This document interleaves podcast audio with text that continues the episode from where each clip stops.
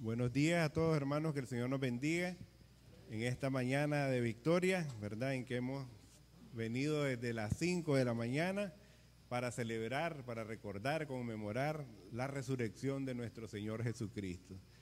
Así que damos gracias al Señor por esta hermosa mañana y en esta mañana pues hemos compartido esta lectura aquí en el libro de los Hechos de los Apóstoles, ¿verdad?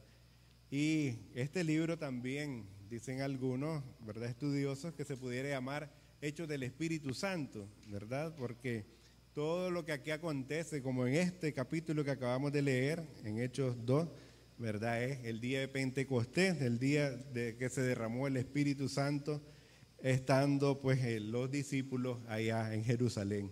Y vemos pues esta palabra, que el primer discurso que da Pedro, era Pedro, discípulo del Señor, si nosotros nos vamos días atrás, ¿verdad? Unos días atrás eh, han pasado todos estos acontecimientos, ¿verdad?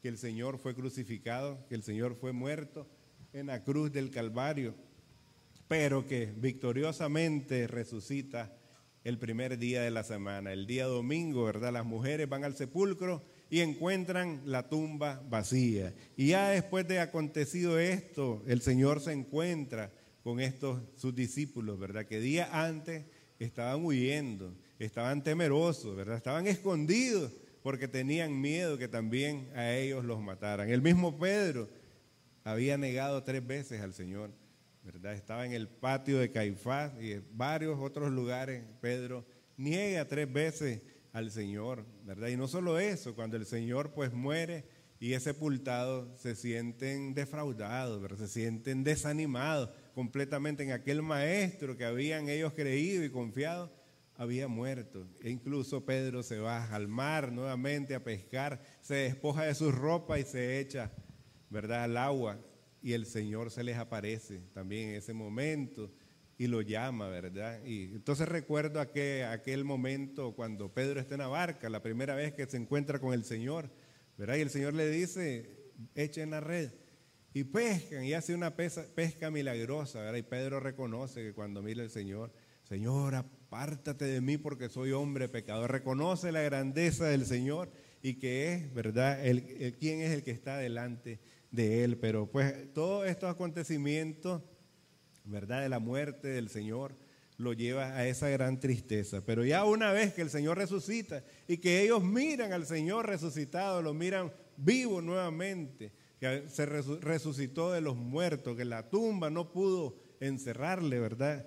Y lo miran por un espacio de 40 días. Ellos, los 11 discípulos, y dice que más de 500 hermanos. Solamente se le apareció a hermanos creyentes, ¿verdad? Y vemos pues entonces que ya el Señor, ¿verdad? Ya no está con ellos, ha ascendido y cumple la promesa del Espíritu Santo. Cuando el Señor les dice, no dejaré huérfanos, y entonces Pedro está con los once discípulos ahora delante del pueblo que hace pocos días gritaba, crucifícale, crucifícale, pero ahora están escuchando estas palabras que son palabras llenas del Espíritu Santo y en este primer discurso que inicia del versículo 14 y que por asunto de tiempo lo leímos desde el 22 varones israelitas, oí estas palabras, Jesús Nazareno, varón aprobado por Dios entre vosotros, con las maravillas, prodigios y señales que Dios hizo entre vosotros por medio de él, con vosotros, como vosotros mismos sabéis. Todo el pueblo había visto los milagros que el Señor había hecho, vista a los ciegos, había resucitado muertos, el, el hijo de la viuda de Naín, la hija de Jairo, ¿verdad? Y cuántos otros milagros que el pueblo vio, pero que no creyeron, que no creían, ¿verdad? Veían las maravillas que el Señor hacía y no creían, ¿verdad? Pero entonces pues Pedro, lleno del Espíritu Santo, les habla estas palabras, ¿verdad? Estos milagros que Dios hizo entre vosotros, como vosotros mismos sabéis, a este entregado por el determinado consejo y anticipado, sabemos que fue crucificado. Fue condenado el justo por los injustos. Y entonces esta hermosa prédica que está dando Pedro ante la multitud, como que como dijimos, hace poco gritaba, crucifíquenme, crucifíquenme, pero ahora están, están ahí escuchando esta palabra llena del Espíritu Santo, ¿verdad? El cual Dios, al cual Dios levantó suelto los dolores de la muerte por cuanto era imposible que fuese retenido por ella. Fue imposible, era imposible que la muerte pudiera retener al Señor, porque David en el capítulo 16 de Salmos, ¿verdad? Profetiza acerca del Señor y habla mucho tiempo antes de que esto sucediera, ¿verdad? Porque David dice de él, veía al Señor siempre delante de mí, porque está mi diestra, no seré conmovido, por lo cual mi corazón se alegró y se gozó mi lengua y aún mi carne descansará en esperanza, porque no dejarás mi alma en el Hades, ni permitirás que tu santo vea corrupción. Me hiciste conocer los caminos de la vida, me llenarás de gran gozo con tu presencia. Varones, hermanos, se os puede decir libremente del patriarca David que murió y fue sepultado y su sepulcro está con nosotros hasta el día de hoy, ¿verdad? Porque ellos sabían que David, el, sepulcro de David estaba ahí en, Israel, ¿verdad? Viéndolo antes, habló de la resurrección de Cristo, que su alma no fue dejada en el Hades, ni su carne vio corrupción. A este Jesús resucitó Dios, de lo cual todos nosotros somos testigos. Ahora están los once discípulos sin temor, están con valentía, han visto al Señor resucitado y han visto que habían depositado su fe en alguien verdadero, en un Cristo vivo que resucitó al tercer día de los muertos. Y ahora entonces los once están con gran valor, ¿verdad? Están determinados a anunciar el Evangelio, a llevar estas buenas nuevas por todo el mundo y sin temor. Están ahí, ¿verdad? Ya no escondidos, sino con gozo y con gran valor, hablando de todo lo que habían visto. Y dice él, ¿verdad? Entonces, de lo cual todos nosotros somos testigos. Así que exaltado por la diestra de Dios y habiendo recibido del Padre la promesa del Espíritu Santo, ha derramado esto que vosotros veis y oíd, porque David no subió a los cielos, pero él mismo dice, dijo el Señor a mi Señor, siéntate a mi diestra, hasta que ponga tu enemigo por estrado de tus pies. Sepa pues ciertamente toda la casa de Israel que a este Jesús, a quien vosotros crucificaste, Dios le ha hecho Señor y Cristo. Amén, hermano. ¿eh? A este Jesús que vosotros crucificaste, Dios ha hecho Señor y Cristo. Por eso decíamos, ¿verdad? Esta multitud hace pocos días había estado y decía, crucifíquenle, crucifíquenle. Pero ahora están compungidos, ¿verdad? Están escuchando la palabra del Señor y les dice, Pedro, ¿verdad? Sus manos están llenas de sangre porque ustedes pedían que el Señor fuese crucificado. Pues sepa pues ciertísimamente toda la casa de Israel que a este Jesús a quien vosotros crucificaste, Dios le ha hecho Señor y Cristo. Y al oír esto, dice, ciertamente al oír esto se compungieron de corazón y dijeron a Pedro y a los otros apóstoles, varones hermanos, ¿qué haremos? ¿Verdad? Me recuerdan estas palabras como las del carcelero de Filipo, cuando Pablo y Silas están presos y el Señor los libera, ¿verdad? Con aquel terremoto y aquel carcelero les dice, señores, ¿Qué debo hacer para ser salvo? Y estas palabras entonces también del pueblo, que a una sola voz dice, varones hermanos, ¿qué haremos? Reconocen, ¿verdad? Su culpa, reconocen que habían crucificado al Hijo de Dios. Y en este momento, pues, el Espíritu Santo los convence de pecado. Y por eso ellos dicen, varones hermanos, ¿qué haremos? Pedro les dijo, arrepentíos y bautícese cada uno de vosotros en el nombre de Jesucristo para perdón de pecados y recibiréis el don del Espíritu Santo. Arrepiéntanse y bautícense. Y qué hermoso lo que sucede ahí, hermano.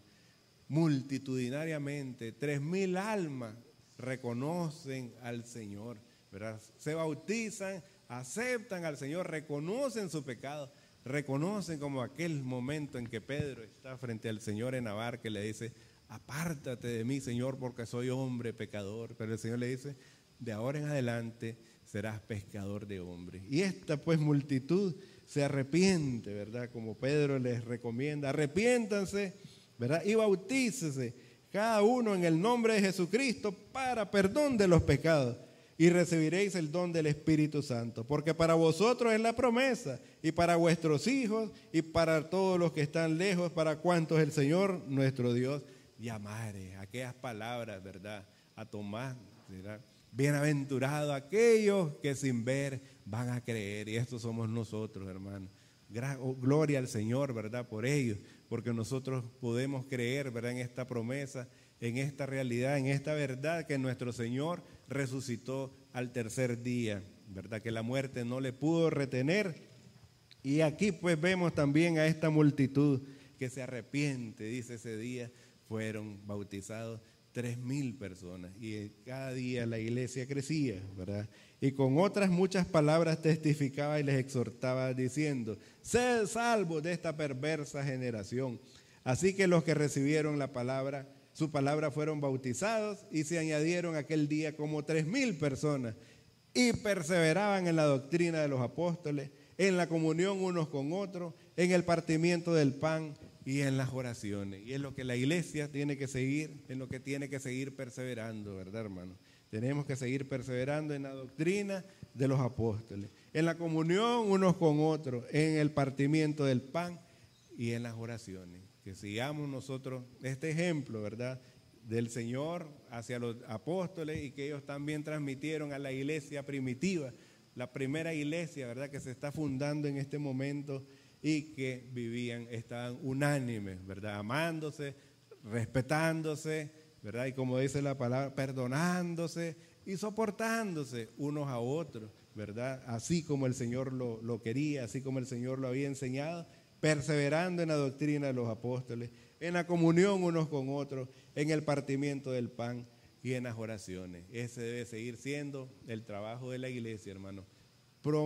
Eh, anunciando el Evangelio de salvación a aquellas personas que aún no lo conocen. Hay muchas personas que todavía no tienen el privilegio, no han escuchado la palabra de salvación y es el trabajo que nosotros tenemos que hacer, hermano. Así que damos gracias al Señor, damos honra y gloria a Dios porque resucitó de los muertos, ¿verdad? Porque la tumba no pudo encerrarle y es lo que esta mañana hemos estado celebrando, ¿verdad? La resurrección gloriosa del Señor. Y recordando también este primer discurso de Pedro allá en Israel, ¿verdad? Donde esta gente que día antes había pedido crucifíquenlo, ahora están compungidos, ahora entienden, ¿verdad? Lo que habían hecho y dice, varones hermanos, ¿qué haremos? arrepiéntanse y bautícese en el nombre de Jesús, les dice Pedro, ¿verdad? Y aquella, ese día, tres mil personas recibieron al Señor y si le seguimos leyendo el libro de Hechos, ¿verdad? Vemos que hay otro discurso y cuánta otra gente pudo conocer del Señor. Y todo lo que el Señor hizo, ¿verdad? Para que no solamente en Israel se anunciara el Evangelio, sino que cumplir la gran comisión, ir por todo el mundo y anunciar el Evangelio a toda criatura. Y es el trabajo que la iglesia tiene que seguir haciendo, ¿verdad? Tenemos que seguir perseverando, enseñando, eh, evangelizando a las personas que aún no lo conocen. Así que en esta mañana damos honra y gloria al Señor, ¿verdad? Nos alegramos en la gran victoria, en que nosotros, hermanos, tenemos esa victoria grande, como decía Pablo, ¿verdad? Si no hubiera resurrección, vana sería nuestra fe, pero honra y gloria al Señor que nuestro Señor resucitó, ¿verdad? Nuestro Señor resucitó al tercer día y un día vendrá glorioso por su iglesia a levantar a su, a su Hijo. Así que en esta mañana que el Señor nos bendiga y confiemos y alegrémonos y tengamos esa confianza, como ahora en esta situación que están los apóstoles, con fe, ¿verdad? Seguros de quién, quién creían. Sí, decía nuestro hermano Stephen, ¿verdad? En la mañana. Ellos sufrieron, ¿verdad? Pero confiaban en el Señor, sabían en quién habían creído, ¿verdad? Y tenían depositada toda su confianza y la fe en un Cristo vivo, en un Cristo que les prometía estar con ellos todos los días hasta el fin del mundo. Que el Señor nos bendiga a todos en esta mañana, hermano.